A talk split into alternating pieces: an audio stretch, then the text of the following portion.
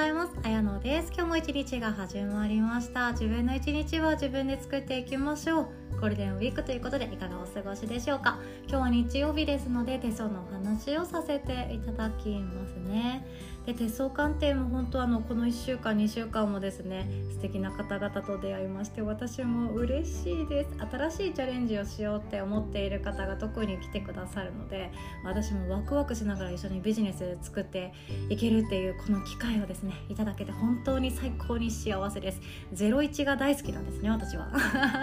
っていうこともありましたので手相を見ながら転職適職っていうのもつないで、えー、と提供できるようにあの自分のできること価値提供させていただいておりますのでまた興味ある方は来ていただけますと嬉しいです。本題に入る前に1点だけお知らせをさせてください。5月もですね手相を見るワーク無料でご参加できる日程を作っております。でこの中ではですね手相の見方ですので手相を見るワークですね。私は鑑定しないんですね。私は鑑定しないんですけれども見方をお伝えします。私がいつも鑑定でどこを見ているかとかこういう手はこうだよとかっていうのをまあ惜しみなく伝えておりましてで当日参加してくださった方の質問をもとに話を進めているんですね。なの質問が何もない回は、えーと、毎回スラーって終わってくんですけど質問をですねたくさんいただけた回についてはですねあもうこんなこと教えちゃったよって感じでテンション高めに進めております。で5月はですね5月の21日の朝10時30分からとなっておりますのでご都合合う方ぜひとも参加してくださいね。でもですねあのスケジュールがなかなか合わないけれども見れるようになりたいなっていう方はですね5日間で手相が見れるようになる音声付きのメルマガ講座がございますのでそちらご登録いただけましたら、えっと、もう全部伝えております。ただあの画像とかがないからちょっと手相家としてデビューするには、えっと、まだまだ時間は必要だったりやることとか見るポイントっていうのは少なくはなってしまうんですけど最低限ですね自分の手とか自分の友達の手とか自分分の家族の手っていうのは見れるようになるんじゃないかなって思うんですよね。で特にお子さんがいらっしゃる方であればあ私の子供ってこんな感じなんだとかそれを読み解くだけであこういう性格なのかこういうことが好きなのかこういう仕事に就くかもしれないなじゃあ習い事はプログラミングにしようかなとか水泳がいいかなとかバレエよりかもダンスの方がいいかなとかいろんな考え方ができていくのでそれも見れるようになっていくと面白いと思うんですよね。私もあの娘との手相はですねほぼほぼ一緒なのであ私がやりたくなかったことは、え娘に聞くとですね大抵やりたくないっていうのであ一緒だねって。言って全部本人に一任するというようなやり方に今はしているんですよね。でもその中でも子供が習い事に何があるかっていうのは知らないじゃないですか。世の中にはたくさんチャレンジできるものっていっぱいあってゲームもそうですよね。ゲームの大会もそうだしでもスポーツって言ってもそのヨガっていうものを子供のうちからできる環境がある場合もありますし空手の中でもこういうものがあってでダンスの中でもバレエがあったりジャズダンスがあったりテーマパークダンスがあったりっていろんなものがあるんだよねっていう風にあの大人が情報はゲットできますよね。なのでそれを提案するっていうやり取りを子供との間でしていくと何ていうか自分がもっと面白い自分で選んだ幼少期を作れるんじゃないかなと思って今絶賛お試し中です。何がいいかは正直分かりませんがそんな感じで今うちは進めているんですよね。ということで見れるようになりたいという方はですね是非ともこの音声の概要欄の URL のリンクから探していただけますと嬉しいです。分かりづらいっていう方はですね直接 LINE ください。メルマガ教教えてくださいと LINE ください。ということで今回もですね感想メッセージを頂いておりますのでまずは読ませていただきます。で読ませていただきますね。綾乃さん先日は手相鑑定ありがとうございました。40歳を前にしていろいろモヤモヤしていたのですが鑑定後は気持ちもすっきりしてワクワクドキドキが止まらないほどの気持ちが高ぶっていました。まず今の仕事は転職ですよと言われた時本当に嬉しかったです。話すことが苦手だったことを克服しようとして接客業界に飛び込んだことが間違いじゃなかったんだなと当時の苦労と努力を思い出しながら綾乃さんの一言一言に救われました。今後はアドバイスをいただいた副業のことも視野に入れて動いていこうと思います。そして一番安心したのは結婚妊娠のことです。これから新しい出会いと今現在の人とのつながりも大切にして家庭も仕事も両方手に入れれるように自分の心と直感力を信じて自分の良さが生かされる道に進んでいこうと思います。最後にポッドキャストを通して綾野さんと出会えたことに本当に感謝をしています。私にとって本屋さんで買う本よりも綾野さんの配信は有益な情報としてえ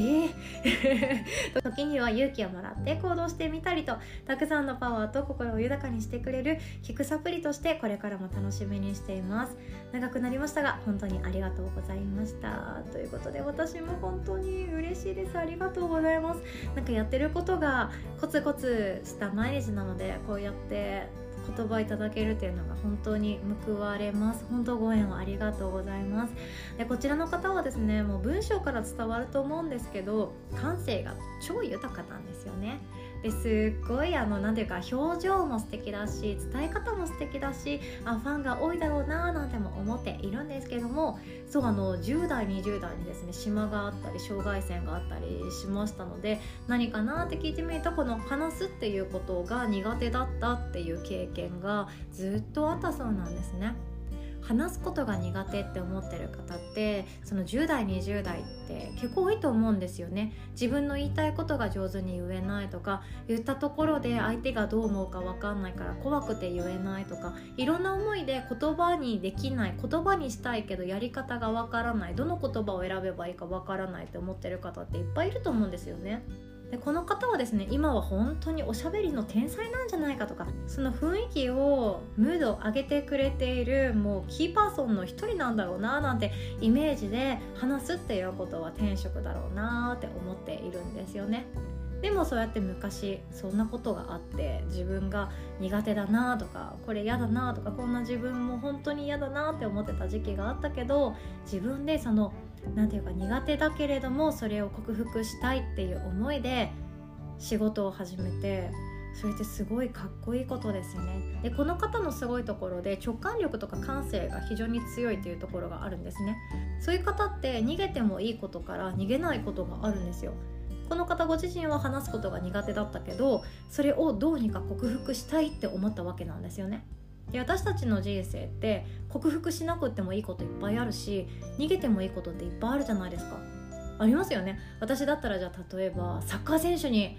ならなきゃいけないって思って私球技全般ダメだけどサッカーを克服しなきゃいけないって思ったらごめんなさいもうちょっと逃げますみたいな感じで多分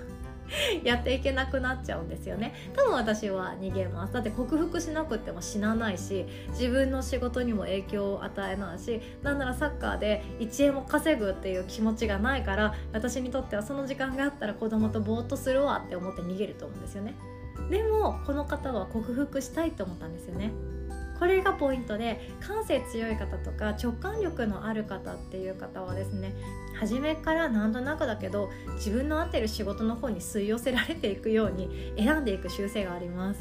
私これ苦手だけどなぜかこれ選んじゃったとかなんとなくだけど私にとって必要な経験が待ってる気がするとか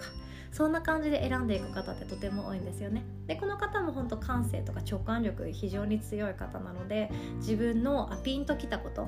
それに対してよし私はやった方がいいんであろうって思いでチャレンジしてこられたんじゃないかなって思います。でこの方はですね知能線が、えーと、真ん中あたりにゆっくりと落ちていく優しい手の方なんですよね。こういう方はですねほんと典型的にお客さん相手がいるお仕事が天職になっていきます。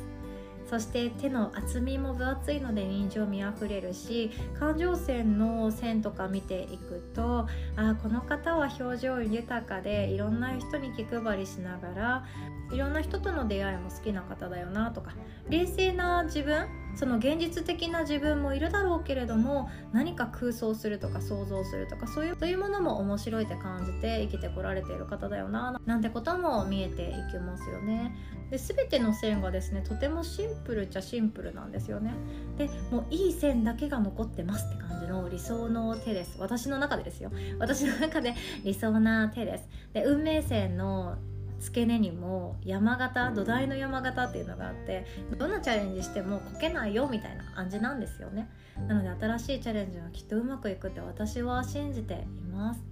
で手の形もそうなんですけど、えっと、手相家養成講座でね学ばれてる方は多分手の形っていうのがもう分かってきたと思うんですよ。指の長さと手のひらの形でいろんなタイプがあってそれだけでも性格って読み解けるのでほんとパッと見で読み解いてねって思うんですけどこの方はですねカリスマ性とか人気とかリーダー気質っていうものがぴったりなのでその今のお仕事をされている環境もかなり追い風だろうなとは捉えるんですよね。でそして生命線から出ている開運星もしっかりと入ってるので今のね結婚とか妊娠とかお相手もいないっていう状況で考えられないかもしれないけれども私はですねきっとこの方はそういうパートナーがいて家族を自分で作ってっていう方かなと思います。で加えて仕事も楽しまれる方ですのでどんどんどんどん外に出ていくようなタイプなんですよね。行動派ですしね。のこの方の今後が本当に楽しみでならないんですよね。でよく言うのがその妊娠とか結婚とか仕事とかお金とかって何て言うか全部手に入れられないって思い込んでる人が多くって例えばお金をゲットしたら結婚は手放さなきゃいけないんじゃないかとかキャリアを得る代わりに何ていうか恋愛運はもう手放した方がいいんじゃないかとか思っている人もいるんですけど大抵の場合どっちも運気が上がっていくんですよね。っていうのも今私絶好調だな。仕事も楽しい絶好調じゃんって。いう時って表情めっちゃいい表情してるの分かりますよね自分でも。なんか肌ツヤいいなとか化粧ののりいいなとかなんかちょっとスラッとしてるとかこの調子で可愛いお洋服着てみようかなとか何かしらポジティブな気持ちになっている時うまくいってる時って新しいチャレンジしやすかったりとか自分にも自信っていうものを持ちやすくなっていくので自分の見た目っていうのも良くなっていくんですよね無意識に。っていう時ってそりゃモテますよ。あ素敵だなとか魅力的だなとか思われますよね。私たちの人間って不思議なんですけれども楽しそうにしている人のところに集まる習性があります。あの人なんか仕事やってるけど他の人と違って仕事のスタイル面白そうにやってるよねとか楽しくやってるよねっていう人ってやっぱりファンが多いし頼られやすいしその人と話していると自分も心が明るくなるからまた喋りたいって思うようになっているんですよね。なので仕事を楽しむっていうことはもうめっちゃ間接的ですけれども恋愛運も上がっていくわけなんですよ。で恋愛運が上がっている時はですね自分にも自信が持てていきます。あ私ってこんな人だけどあ好かれることってあるんだとかなんだかワクワクしてきたなとか自分の人生に希望持てたなっていう時っていい顔してるから仕事事でも新しいチャレンジができやすかったりとかあこんな自分でもちょっと勇気を出して提案してみようかなとか。一歩なんていうか行動的に能動的にお仕事できたりもするんですよね。なので恋愛とか結婚とかお仕事とかキャリアとかお金とかいろんなものって私たち連動しているんですけどいい時って全部いいです。なのでどっちかじゃないとダメだとかどっちかしかいけないとかそういうルールって本当ないですよね。私たちの思い込みで仕事一生懸命な時ってモテないんだよねとか恋愛がうまくいかない時に限って仕事が忙しくなるんだよねって私たちの本当思い込みで全部掴むことってできるので全部掴んでいきましょう。全部気持ちが乗ってる時の表情は本当楽しそうだしいい顔してます。そんな時に限っていい話が舞い込んできたり恋愛をでき楽しめたりするわけなんですよね。そして友達関係っていうのも思いっきり楽しめたりしますので自分の思い込みわけのわからない暗黙のルールみたいなのはどんどん手放していけたらもっともっと面白くなっていくんじゃないかなと思っております。ということで今日はこんな形でお話しさせていただきました。手相鑑定につきましてはモニタープランこんな形で感想メッセージいただける方にはお安くご用意させていただいております。今はですね5月の11日以降のご予約を承っておりますので興味ある方は是非とも参加してくださいね。もしくは自分で見れるようになったらそれだけでいいやっていう方は是非とも手相を見るワーク無料ですのでお申し込みください。ということで最後までお聴きくださりいつも本当にありがとうございます。お互い素敵な一日を作っていきましょう。おしまい。